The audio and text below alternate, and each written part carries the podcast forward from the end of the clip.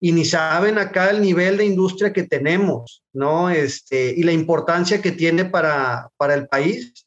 Pues imagínate, es lo que les digo, son, estamos en el top 3 de ingresos del, del Producto Interno Bruto para México, ¿no? Este, la agricultura, entonces hay que tener mucho orgullo, este, decir que trabajamos en el campo, aunque, aunque no ande yo con las botas, este, pero trabajar en el campo es un orgullo así desde la vertiente que quieras.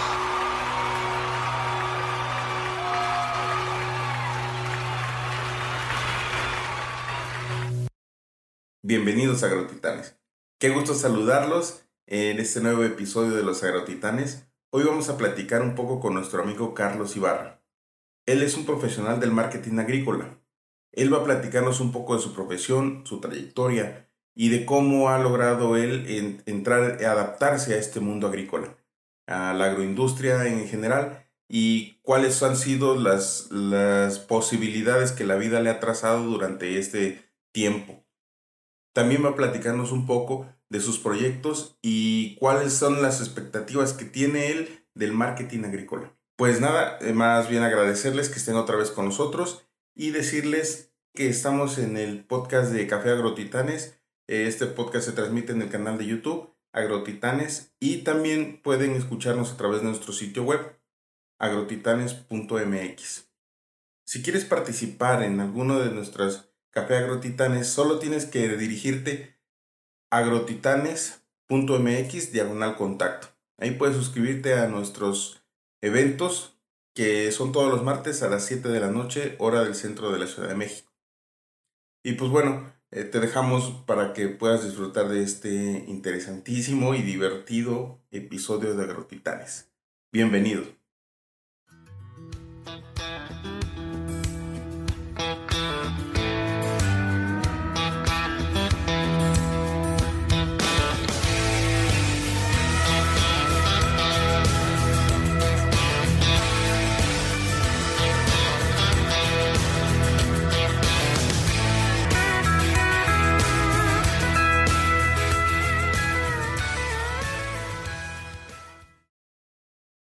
Bueno, yo soy Carlos Ibarra.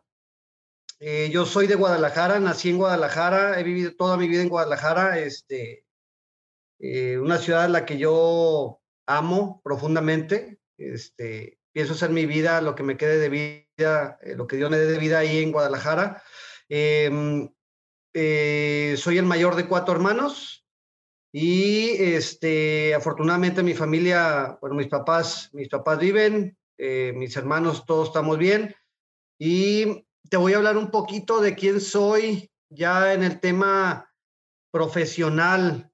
Yo soy un marquetero, soy marquetero de corazón, totalmente soy una persona preparada en marketing. Eh, soy egresado de la Universidad de Guadalajara, del CUSEA, eh, licenciado en marketing, pero después hice unos diplomados en estrategias mercadotécnicas, en el TEC, en la UDG, luego me animé a hacer una maestría en el, en el ITESO, soy maestro en mercadotecnia también por el ITESO, y si Dios quiere y todo sale bien, en diciembre termino la maestría en comunicación en la Universidad Panamericana, aquí en Guadalajara también. Este, te puedo comentar, me encanta la agricultura, ahorita te voy a platicar cómo llegué a la agricultura, qué diablos hace un marquetero en la agricultura, ¿no? Esa es, lo, esa es la pregunta, ¿no? Eh, pero, eh, ¿qué más te puedo comentar personalmente? Me encantan los deportes. Me gusta mucho todo lo que tiene que ver con el deporte americano y me encanta el fútbol. Le voy al Atlas de corazón. Mi equipo es el Atlas. Este, aunque gane, no le hace.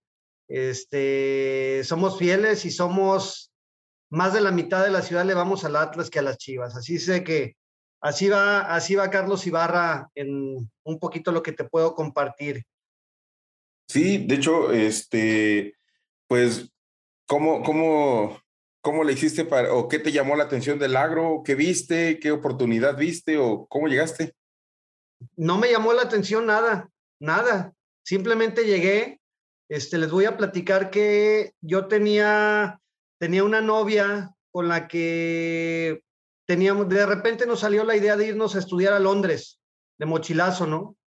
Se puso muy de moda en Guadalajara el, irte a, a, Londres de mochilazo, a meserear, a ganar tu lana ahí, y, este, y luego regresar.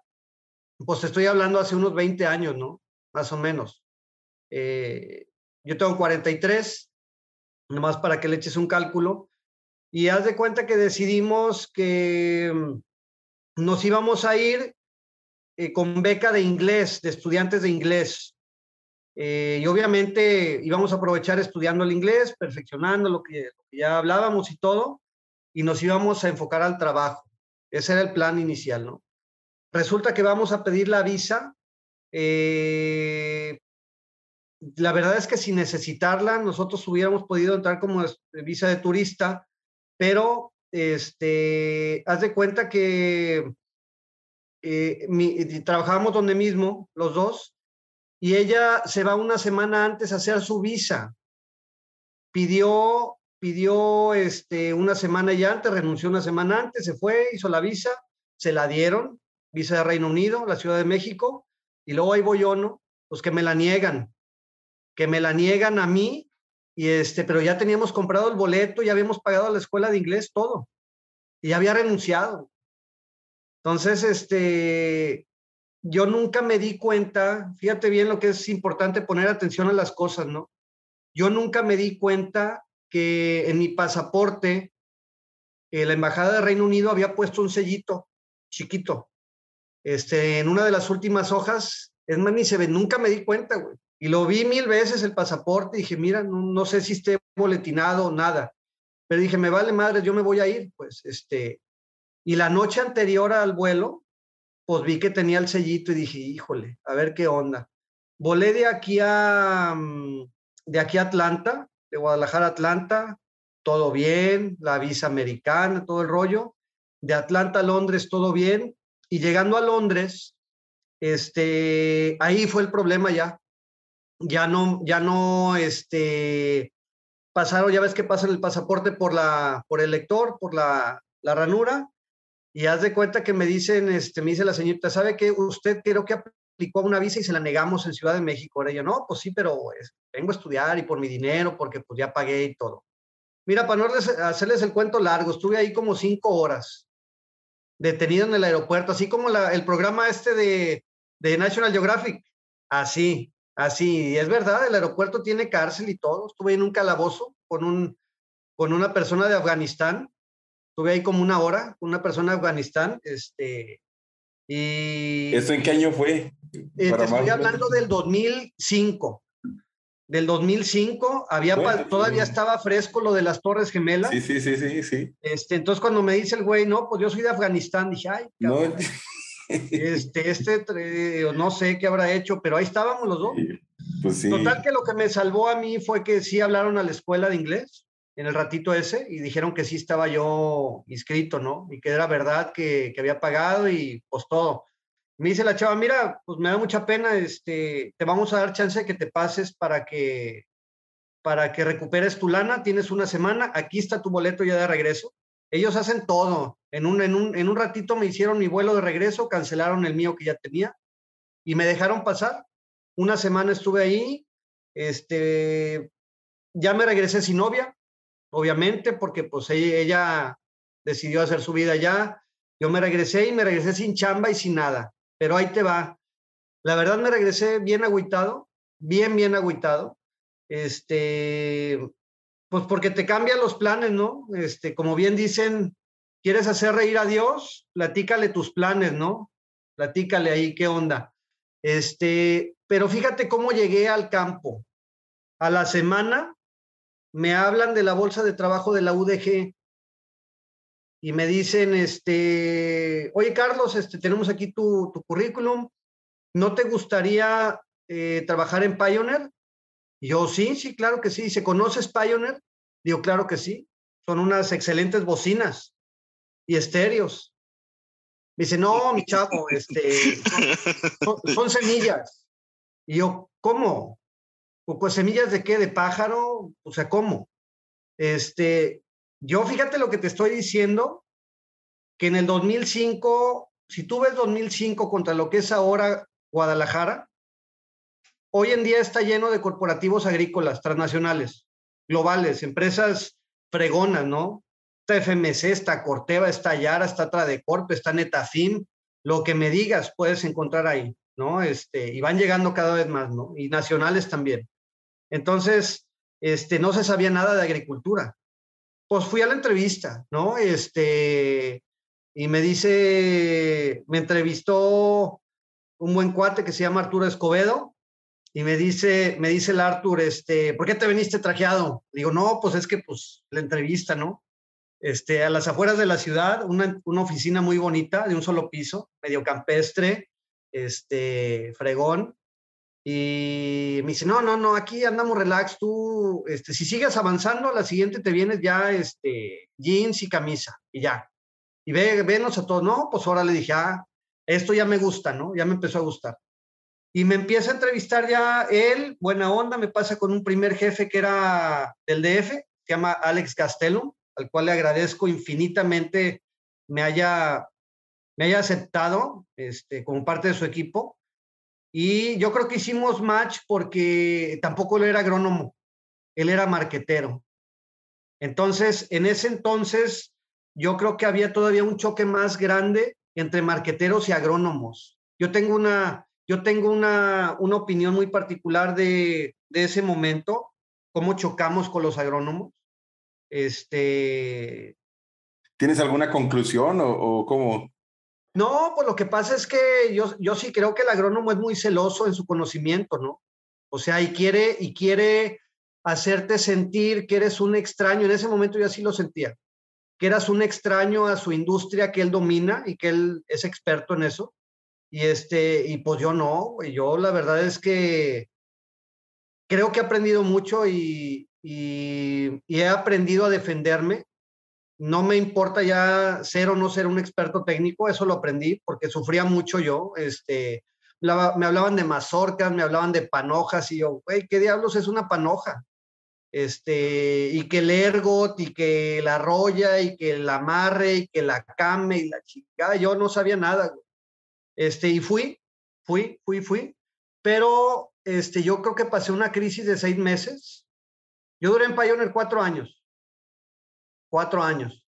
Y, este, y aprendí en esos primeros seis meses a no frustrarme, porque de veras casi chillaba, ¿no? Yo decía, güey, es que pues estoy aquí con puro ingeniero que, que está esperando que yo domine un tema técnico que ni lo voy a hacer nunca este, porque no tengo el conocimiento ni las bases agronómicas. Entonces, pero decidí empezarme a divertir. Ese fue el gran cambio y que hasta ahora lo, mantengo. Dije, ¿sabes qué? Me voy a morir con la mía, voy a empezar a hacer mis cosas de lo marquetero que soy, de lo que vale el marketing y de lo que creo que la industria y la compañía necesitaban en ese momento de, marketing y de imagen.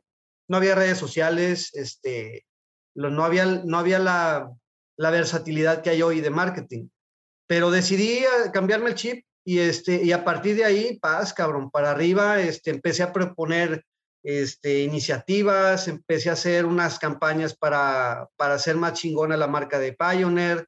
Este, aprendí, dije, wow, este, eh, trabajo en una de las compañías más importantes a nivel mundial de agricultura, eh, ¿no? Este, empecé a conocer de la genética del germoplasma, eh, me empecé a ir a las expos, que eso dije, wow, wow, yo quiero, esto me gusta. Eh, fui a la expo Irapuato y dije, wow, fui a la expo Sinaloa, wow, cuando la expo de Sinaloa era lo, era lo que era antes, ¿no? Este, eh, hace, hace bastantes años. Así es, estén más. Hoy la que rifa es Irapuato, ¿no? Pero en aquellos momentos Culiacán era Culiacán, la neta. Este, y las empresas veníamos aquí a hacer un gran, un gran show, ¿no? A posicionarse bien. Pero bueno, son, son etapas y así me empecé a divertir. ¿Cómo ven? Oye, ¿y qué hace un, un marquetero, un mar, eh, eh, alguien de marketing? ¿Qué hace? ¿Cuál es, su, cuál es su, su, función? Y aparte, pues todavía contrastarlo con el campo que viniste a hacer. Y, y, y te, y te, te, te, quisiera preguntar también, eh, ahondando eso, porque ahorita es un, es algo que es muy usual, pero en aquel entonces era algo totalmente innovador para, para esa época, ¿no? Sí.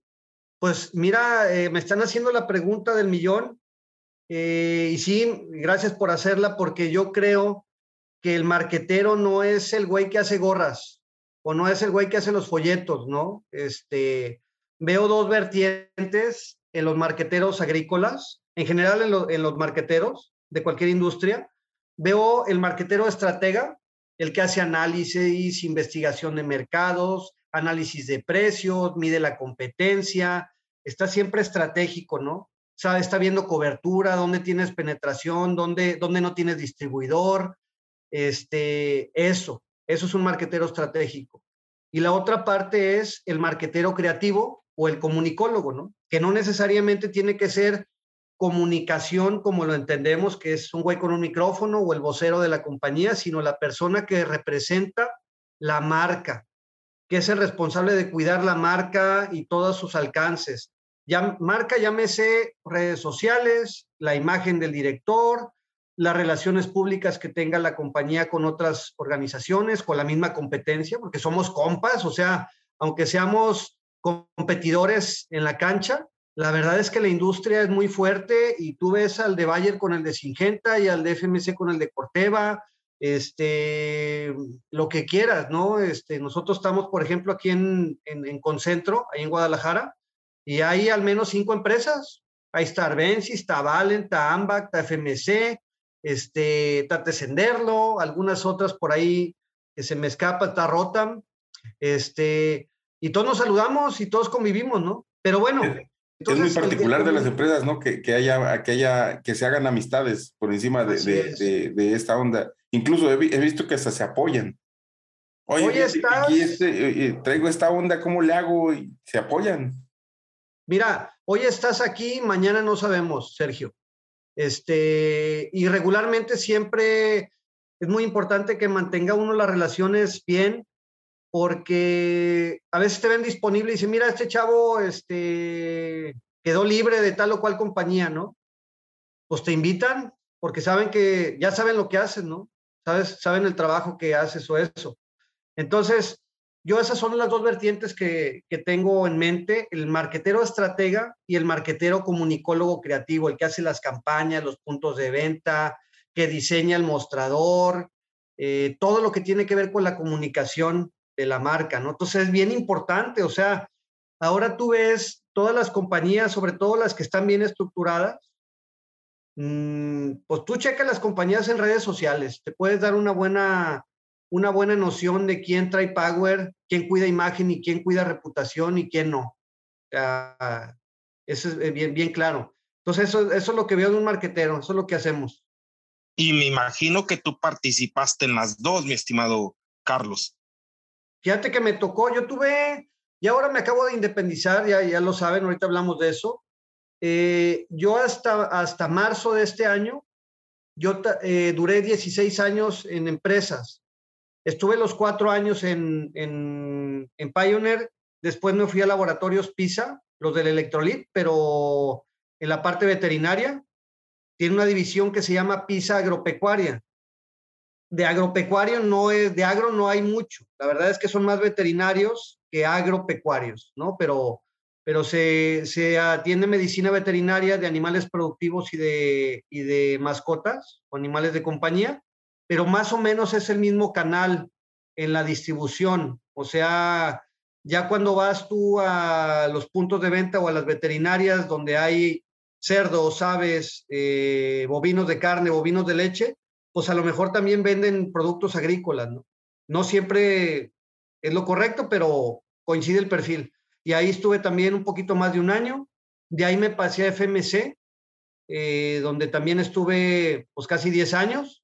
Y finalmente me pasé a Isaosa, que es una compañía muy grande de fertilizantes, de fertilizantes y productos de nutrición eh, foliar, aquí en Guadalajara. Y pues conocí un poquito más de lo que tiene que ver el, el mercado de los fertilizantes, no tan grande. Entonces, eh, en, esas cuatro organizaciones, Didier, pues pudimos hacer de las dos cosas. Eh, incluso hasta acabé vendiendo. Me metí a la última eh, parte en FMC.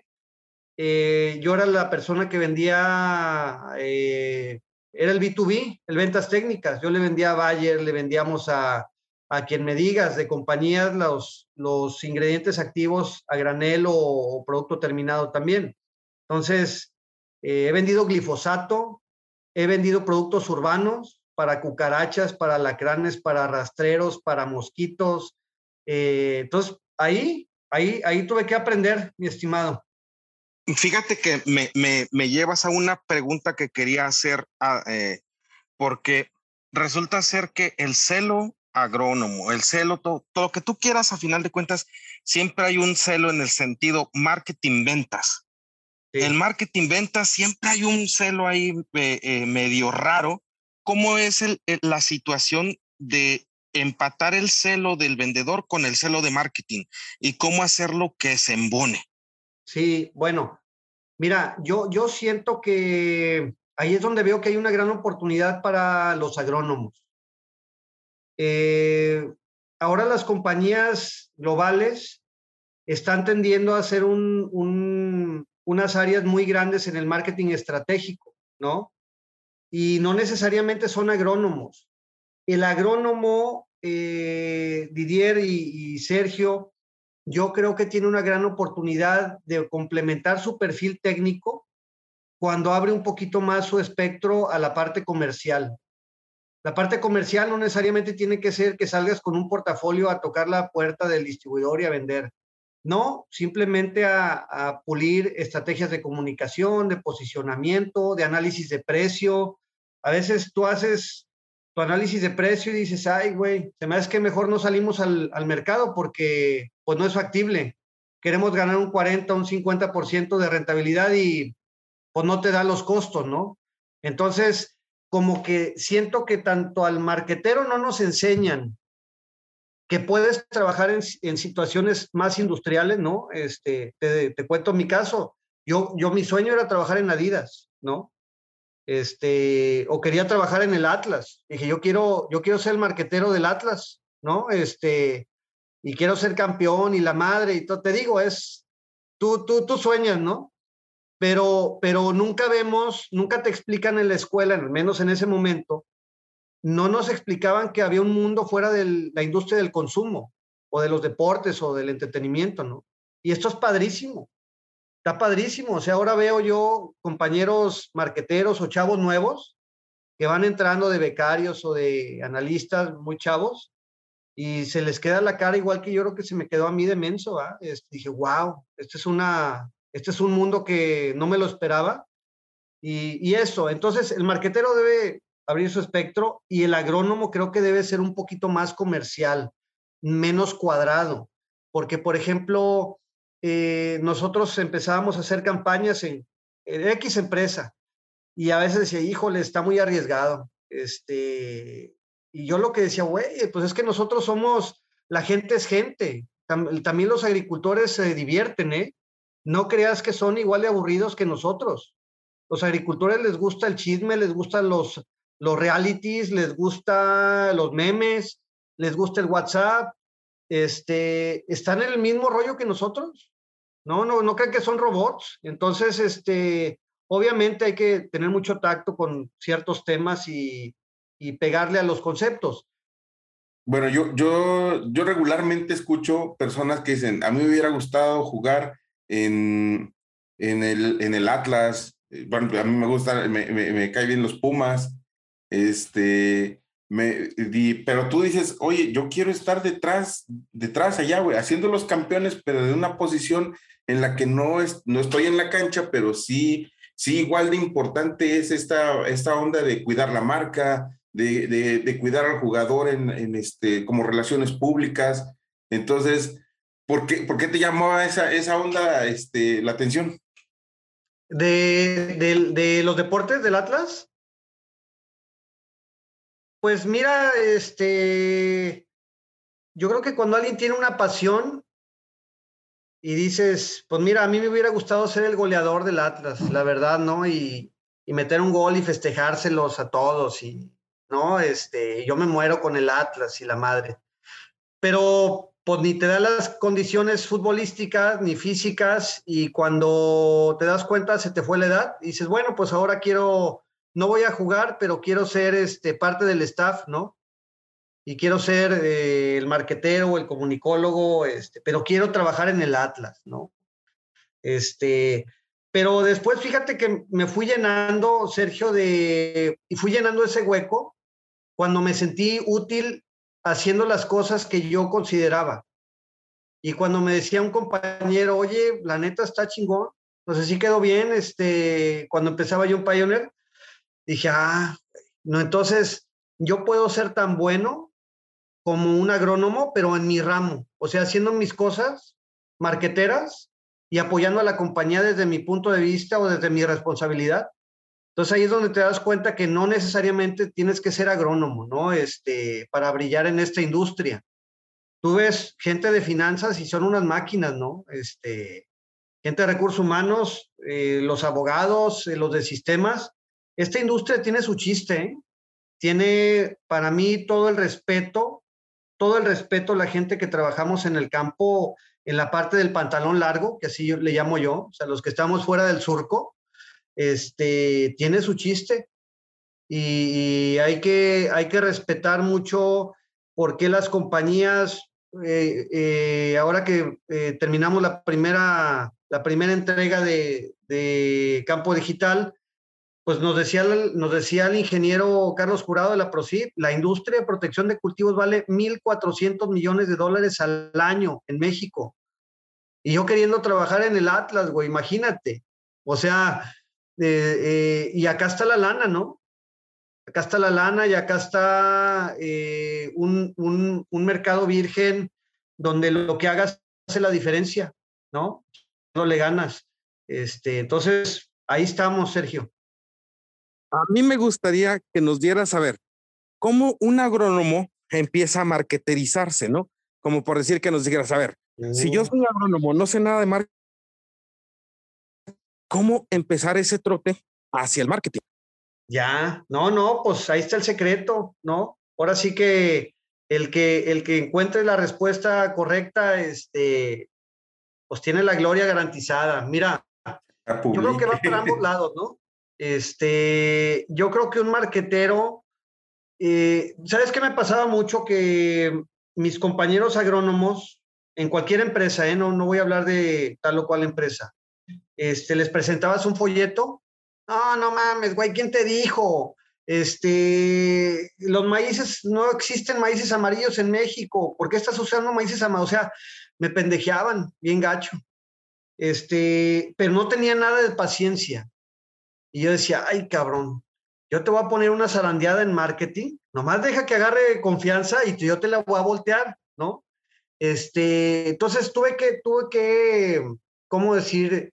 Eh, morder el polvo, pero de un sentido de, pues con humildad, aceptar que no sabías, ¿no? Este, si no te niego, a veces hay mucho roce, porque los modos, los modos de, algunas personas no nos gustan a los demás, ¿no? Pero pues es la chamba, ¿no? Este, es, es algo normal, yo creo. Entonces, lo que, lo que siento es que tú te tienes que agronomizar y el agrónomo se tiene que hacer comercial. Tengo un buen amigo que, es director de, de, un distribuidor muy grande que es Agroservicios Nacionales de ANSA. Y entonces Daniel, Daniel Quiñones, al que si nos escucha le mando un saludo, dice que queremos, em, no, no recuerdo bien el concepto, pero dice, quiere, queremos civilizar agrónomos y queremos eh, hacer marqueteros campiranos, una cosa así. Y, a veces hay que respetar mucho que la esencia de uno, yo no puedo perder mi esencia de marquetero, ni espero que el agrónomo pierda su esencia técnica, porque todo ya valió madre, ¿no? Entonces no vamos a tener ese equilibrio que las compañías buscan. Las compañías buscan expertos en su área, para eso nos contratan, ¿no? Este, para que dominemos un tema y adaptemos los problemas o las necesidades de la compañía a lo que sabemos. Entonces, eh, yo creo que un marquetero, perdón, un agrónomo se empieza a marketerizar, para hacer certero en tu respuesta, Didier, cuando empieza a haber problemas. Este, ponía yo el ejemplo del folleto. Pero te voy a poner el ejemplo de, cuando vas a lanzar un producto y estás, estás apenas en la fase de ponerle precio. Entonces el agrónomo de ventas, el, agrónomo que está en el campo, el asesor o el promotor o el RTB, representante, el que da la cara pues por la compañía, él piensa, él piensa que ponemos los precios porque o somos muy pendejos, que lo que se nos ocurrió decir, sabes que este, este producto va a salir a 800 pesos el litro. O sea, no, lo que pasa es que atrás de esto, y de veras hemos hecho esos ejercicios, se invita a la gente, mira, güey, vale 800 pesos por el costo por hectárea es tal, porque este producto es mejor que la competencia en concentración, en, residualidad, porque a veces decimos, güey, un producto este, genérico de la compañía que sea, vale 400 pesos el litro y nosotros lo estamos dando en 800. Sí, nada más que tú con un disparo desde nosotros, estás cubriendo tres disparos desde ellos. Entonces no es barato, ¿no? Los 400 pesos no, no son nada baratos. Entonces te digo, tú tienes que justificar muy bien, Didier, tus decisiones como marquetero para ganarte la credibilidad y entonces sí que la gente de campo diga, ah, cabrón, no, no está tan fácil. O sea, no podemos poner los precios más baratos eh, nomás porque sí, porque pues hay un análisis, hay una, eh, una razón técnica y una razón comercial, ¿no? Entonces, ese, ese es un ejemplo que te quiero poner. Y al contrario, también es que uno como marquetero, pues empieces entender. Yo veo muchas agencias este, eh, que se creen saber de marketing agrícola y siguen poniendo fotografías de stock con maíces amarillos. Aquí no hay maíces amarillos, nomás los tienen los menonitas y algo en Sinaloa, ¿no? Este, algo en Jalisco también, pero los maíces, güey, no son amarillos. Aquí maíz amarillo nomás lo ves en Chile o en Applebee's, no más. Este, pero en general nosotros, el mercado es de maíz blanco. Entonces, y, luego pones fotografías de, gente que no es latina. No estamos hablando de un tema racial, estamos hablando de un mercado donde si nosotros somos mexicanos y me pones a alguien que parece europeo, pues entonces el producto no es para mí, ¿no? O sea, eh, entonces esas cosas como que a veces uno como marketero digo, güey, pues es un maíz, sí, güey, pero no es el maíz del que estamos hablando, ¿no? Es un maíz industrial que va para Sabritas o para Nestlé o para Kellogg's, que no tiene nada que ver con el maíz amarillo que venden en, Applebee's, ¿no? El que te comes con una hamburguesa, nada que ver, es un maíz de la industria. Entonces, hay que abrir los aspectos de los dos lados, Didier, así está la cosa. Perfecto, pero quiero, quiero, así por decir, si tú el día de hoy me dijeras, a ver, tú eres agrónomo, no sabes absolutamente nada de marketing, ¿cuáles lecturas serían las iniciales para poder empezar a, entrar en este mundo? Mira, conocer un poquito eh, Vamos a empezar por lo fácil, ¿no? Lo que yo creo que es un poquito más fácil, lo, más visual. Eh, conocer un poco de comunicación gráfica, eh, aprender un poquito a, ver tendencias de comunicación, a ver la importancia de redes sociales. Ya es fundamental que tengas redes sociales en tu compañía, un canal de dos vías de comunicación. Eh, la importancia de posicionar bien un producto. A veces las compañías lanzan un producto y nosotros tres, imagínate que somos vendedores y yo tengo mi, mi descripción, tú tienes tu descripción y Sergio tiene su descripción del producto. No, güey. La verdad es que la compañía te da una descripción del producto, posicionamiento y de ahí no te debes de salir, porque si no estás dando una descripción falsa o estás creando falsa expectativa.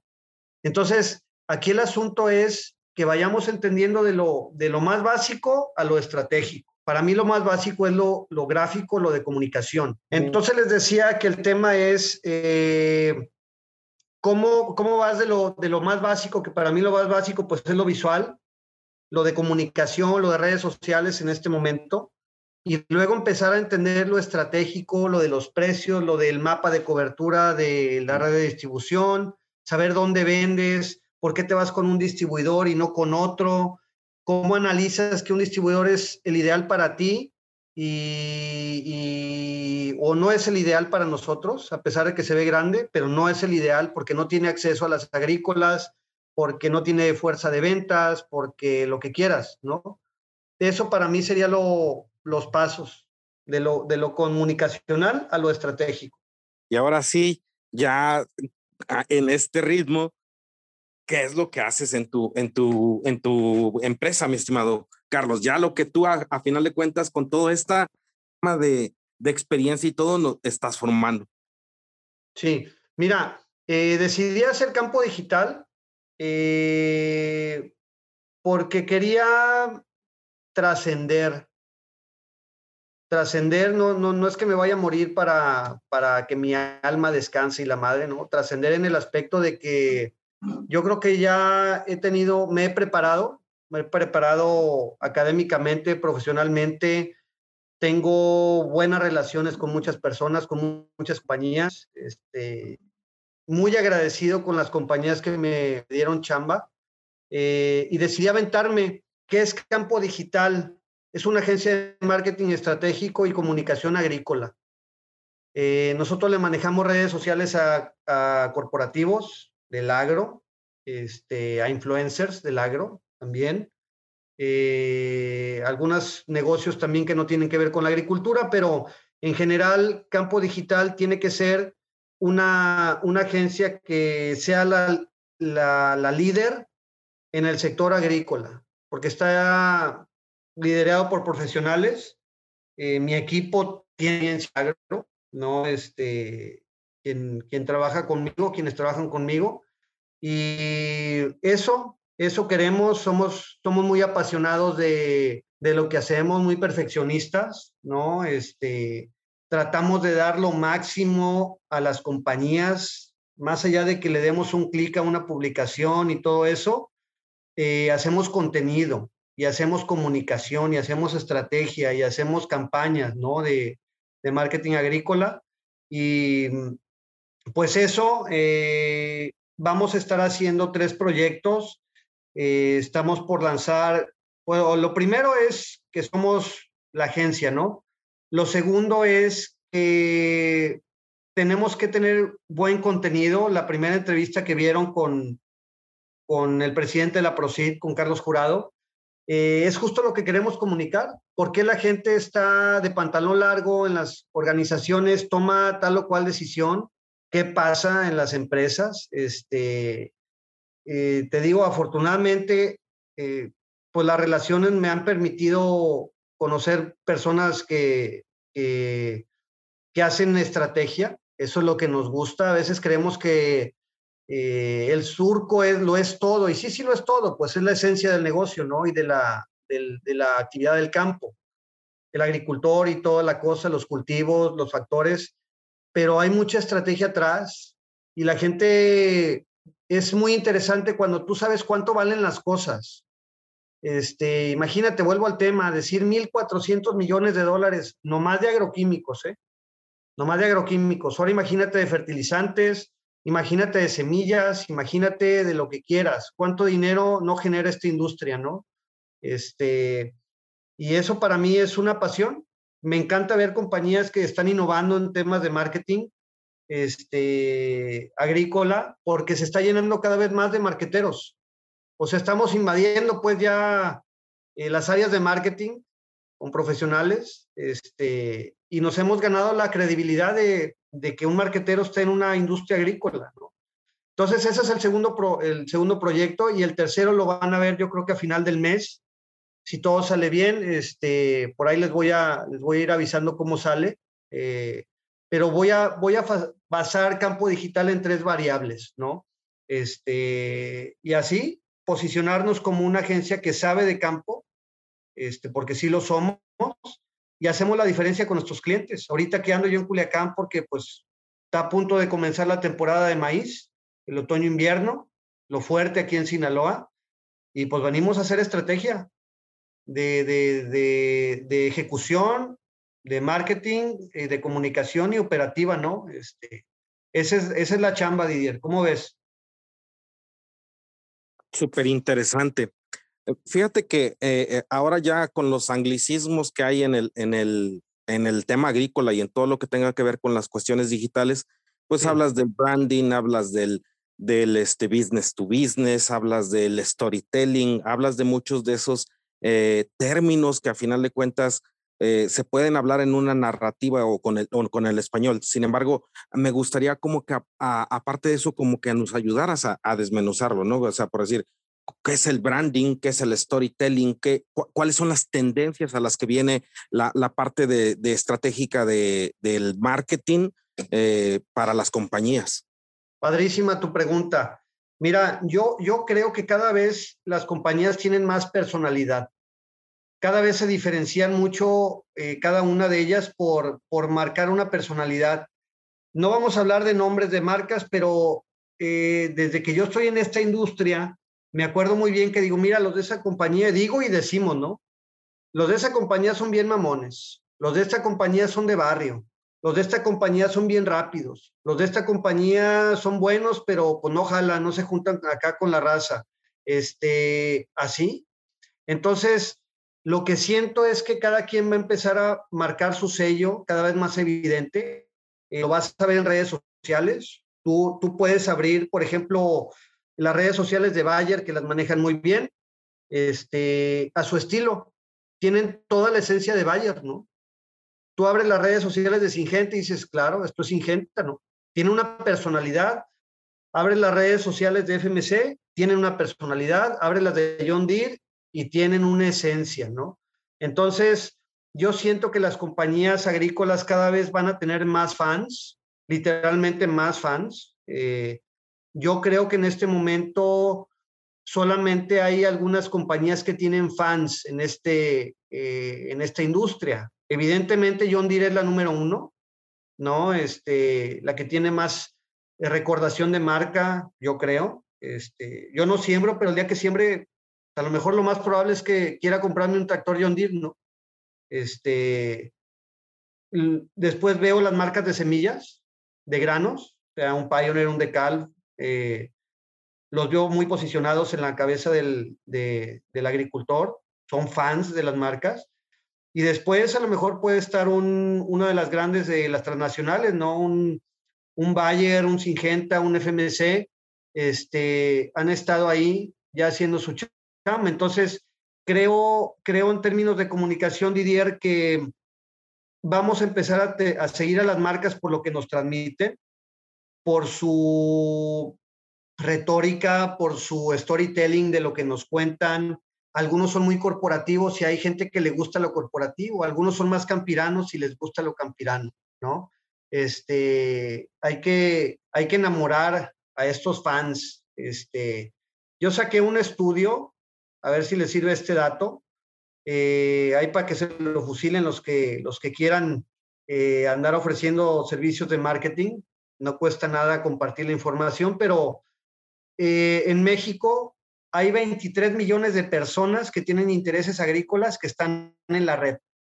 O sea, en redes sociales hay 23 millones de personas que tienen intereses agrícolas, agronómicos o de campo, del el negocio en el que estamos, ¿no? En la industria en la que estamos. Entonces, imagínate eh, el nivel de responsabilidad que hay para las marcas que quieran comunicar, ¿no? Este, hay mucha reputación en juego y yo, yo creo que para allá va a ir la, la comunicación. No pienso que vayamos a ser mucho más creativos de lo que somos en términos conceptuales, o sea, no vamos a ver eh, una planta hecha un robot para, para, para más gente. No, creo que vamos a seguir haciendo eso y creo que se va a posicionar aún más el tema verde, el tema de la ecología, el tema de lo sustentable, el tema de la residualidad, de la menor toxicidad. Eh, se va a posicionar también muy bien el tema de las acciones fuera del campo, lo que tiene que ver con responsabilidad social, de apoyo a asociaciones, de apoyo a agricultura rural, que siembra para sobrevivir, no para producir, ¿no? Este, y eso, eso es lo que estoy viendo, ¿no? Cada vez el tema agrícola es más común en los noticieros, es más común en la, en, eh, cuando se habla de, de los ingresos económicos del país, ya en la conversación está la industria agrícola, ¿no?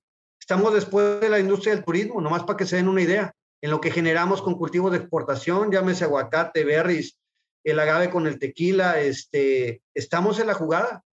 Entonces, yo siento que para allá va a ir la comunicación, este, Didier, más allá de que podamos hacer conceptos locochones para, para campañas de productos, creo que va a ser más integral este, este tema. No sé si respondí tu pregunta. No, hombre, con magistralmente, la verdad es que eres un verdadero agrotitán, mi estimado. Ay, me vas a hacer llorar.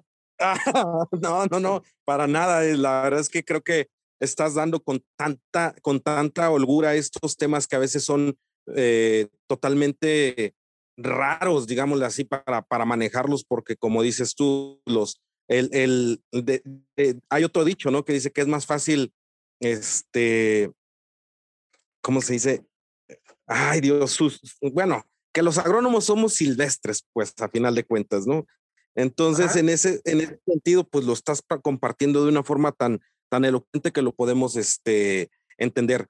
Para mí sería Oye, yo tenía, fíjate, ahorita que dices eso, yo tenía un compañero, híjole, de, nos odiábamos, cabrón, nos odiábamos, este, porque estaba, ha estado en toda la, él es agrónomo, serio, este, es chingón, la verdad, mi, mi cuate, este, ahorita te voy a decir el nombre, y cuando él estaba en la parte técnica, en la parte de desarrollo, este, tener unos pleitos. Ah, cabrones, es que ustedes no le atinan, no, no se fijan en la parte técnica, nomás diseñan, esto no es Walmart, esto no es este, o sea, esto es una cosa seria, él se ponía muy serio, ¿no? Un, un agrónomo muy celoso de la parte técnica, ¿no? Pues obvio es su chamba. Güey, que lo pasan a marketing.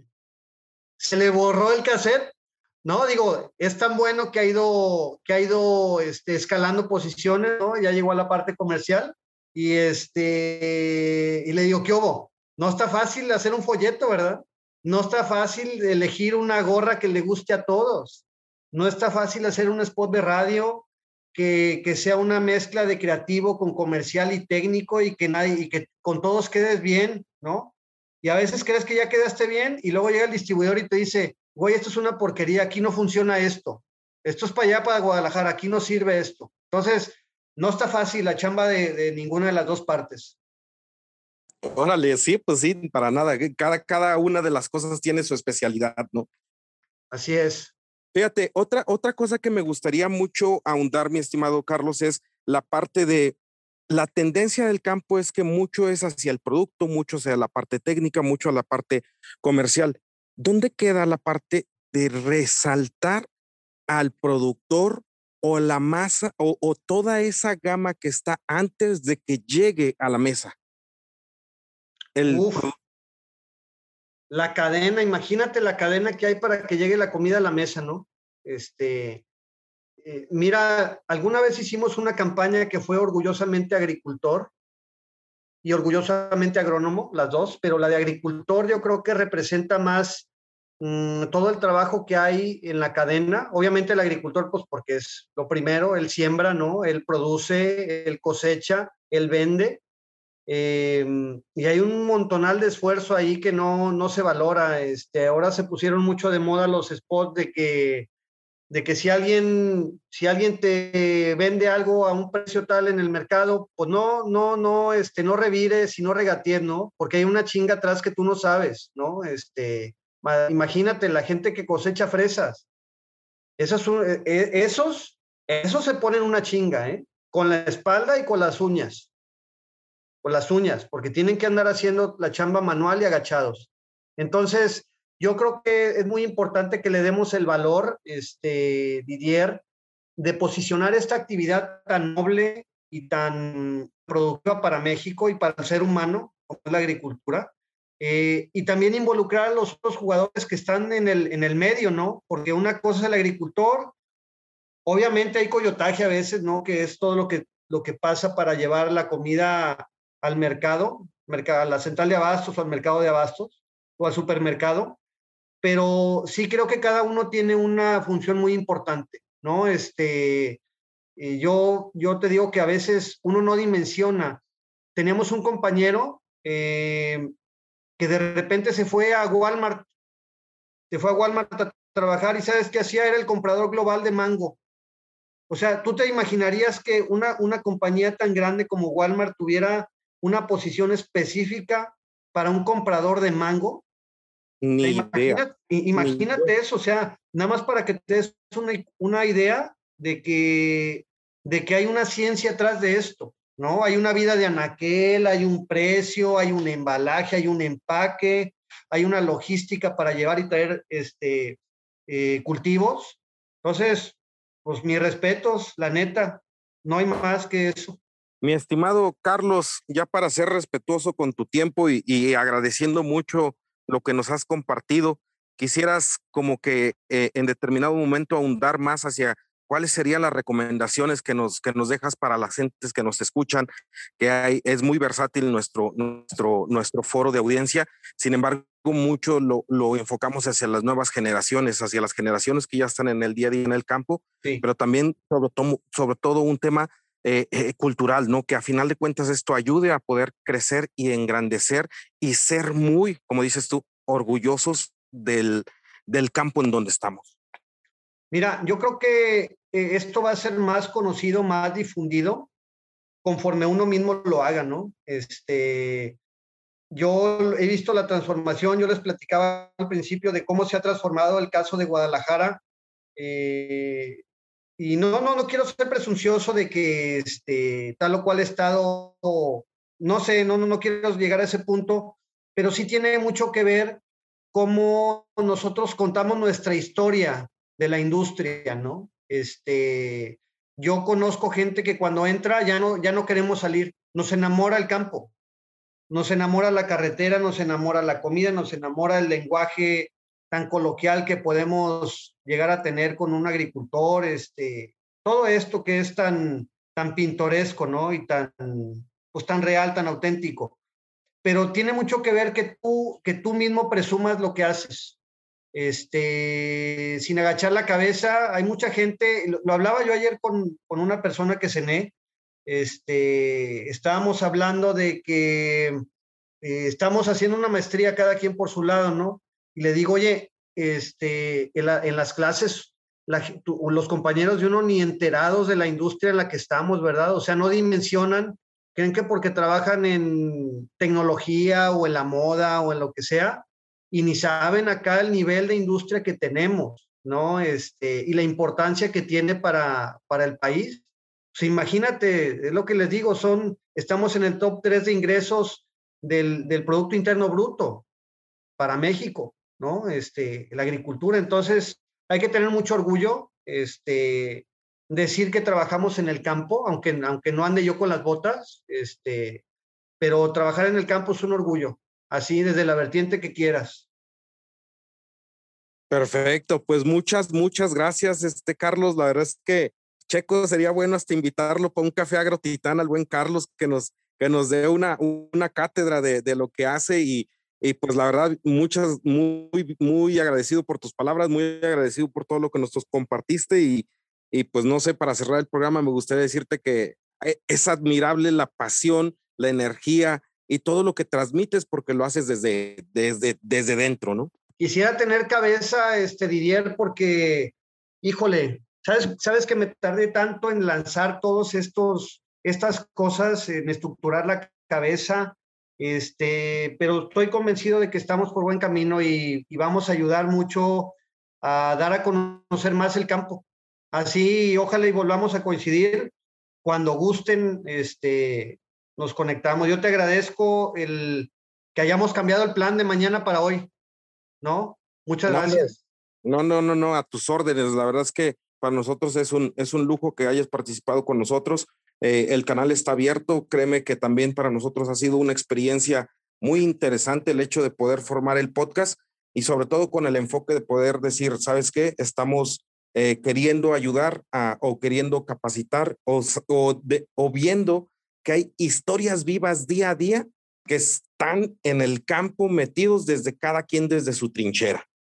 Oye, ahora que uno, ahora que uno está de este lado del, del, monitor, eh, pues te das cuenta lo que implica hacer un podcast, cabrón. O sea, hacer un podcast, tener pantalones para salir, que tu voz, escuchar tu voz, superar el trauma de que no te gusta tu voz, este, superar el trauma de que pues, te ves bien o no te ves bien en la cámara, hacer una estructura, wow, mis respetos para ustedes también, porque lo que sea que, que uno emprende tiene un chiste y un tiempo, ¿no? Muy valioso.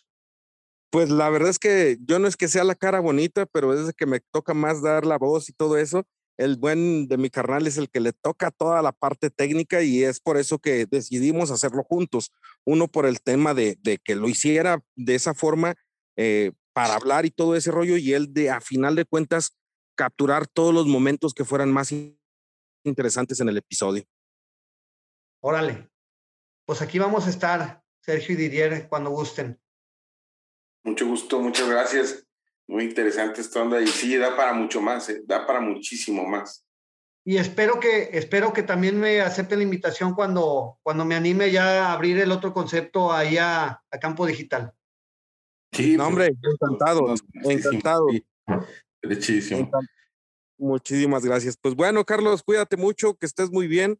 Un gusto y un placer y, bendiciones. Y muchísimo éxito, muchísimo éxito. Igualmente, señores, hasta luego. Un abrazo. Buenas noches. Bye. Bye. Pues hasta aquí con el episodio, amigos. Eh, gusto saludarlos de nuevo y recomendarles que estén al pendiente en todas las redes sociales. Puedes enviarnos saludos, sugerencias, eh, revisar los eventos. Por ahí vamos a tener algunas sorpresas que van a estar ya presentes en el sitio web. Eh, vamos a tener mejor interacción con ustedes. les recomendamos Trimbo. También pueden ver la, la, el la página de Agrotitanes en la aplicación de Trimbo y es una muy buena red social para hacer agronegocios. Eh, me da un gusto saludarlos y desearles que tengan una excelente semana, que sea muy productiva y con mucho éxito, sobre todo con salud. Sean felices, pásenla bonito. Hasta luego.